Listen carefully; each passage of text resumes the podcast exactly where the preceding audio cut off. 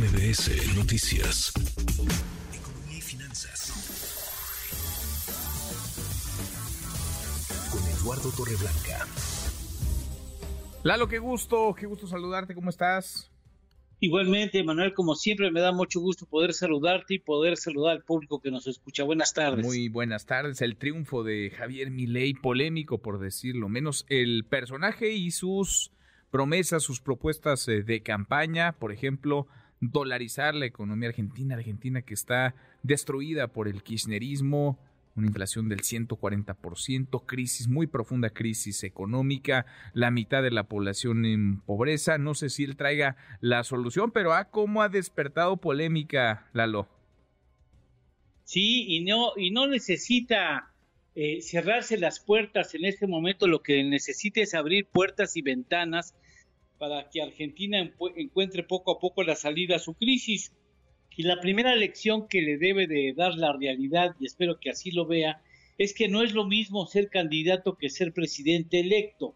Como mandatario tiene que incrementar sensiblemente su prudencia y reconocer que sus fobias personales no deben de contaminar las políticas públicas en su nación. El mundo es globalizado y lo que no puede hacer es este, excluir posibilidades de que su nación tenga mejores relaciones con otros países, venda mercancías argentinas, compre mercancías que requiere su economía eh, y comienza ya con un distanciamiento con dos economías que me parecen clave para Argentina, como lo es Brasil, ¿no? Y como lo es China. Resulta que tanto Brasil como China son países fundamentales para el comercio mundial el comercio internacional que realiza Argentina. China exporta a Argentina a ritmos de 17.500 millones de dólares, como sucedió el año pasado, mientras que Argentina le vende a escasamente 7.900 millones de dólares. Es su principal socio comercial, mientras que a Brasil le vende mercancías a ritmos de 3.831 millones de dólares al primer cuatrimestre del 2023 y ahora tanto China como Brasil abren paréntesis por la radical posición antiizquierda de Javier Milei, que lejos de pronunciarle beneficios le pudiera complicar las cosas en un inicio de su gobierno. El comercio con México, por ejemplo, tiene mucho que crecer, ganaría mucho si en lugar de mantenerse al margen bajo la, el estigma de que el gobierno de México es un gobierno de izquierda, si simple y sencillamente ve la posibilidad que ofrece nuestro país como plataforma para llegar a un mercado tan interesante para ellos como Estados Unidos.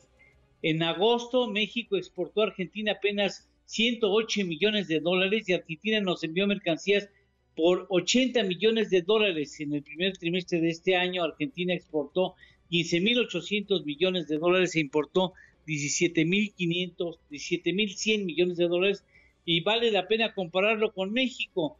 En el primer mes del 2023, del 2023 México exportó 27 mil millones de dólares e importó de nuestro país, Estados Unidos, 37 mil millones de dólares. O sea, el comercio que tenemos con Estados Unidos es mucho, muchísimo más grande que el que tiene Argentina con cualquier otro socio comercial y sería buena plataforma que pudiera aprovechar si fuera más inteligente pues y no se cerrara ante cuestiones. Interesante, muy interesante. Necesita aliados no solamente dentro de su país, los necesita afuera y no solamente necesitaría buscar empresas, empresarios. Ayer Wall Street recibió con pues eh, ánimo eh, la decisión de los argentinos, se fueron para arriba las acciones de las empresas eh, argentinas que cotizan en Nueva York.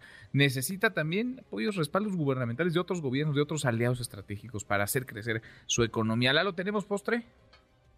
Claro que sí, mira, tengo el dato de que en el año pasado, en 2022, se produjeron 3.4 millones de autos eléctricos mm. contra 276 millones de gasolina y diésel a nivel mundial. Sigue siendo muy importante el comercio con esos, eh, digamos, vehículos que utilizan combustibles fósiles. Sin duda, mira qué contraste más marcado. Ahí está el dato duro, aunque cada vez hay más eh, autos eléctricos. Sí, por fortuna. Pero sigue siendo enorme el, contraste. Abrazo, gracias Lalo. Gracias, buenas tardes, buen provecho. Muy buenas tardes, es Eduardo Torreblanca. Redes sociales para que siga en contacto: Twitter, Facebook y TikTok. M. López San Martín.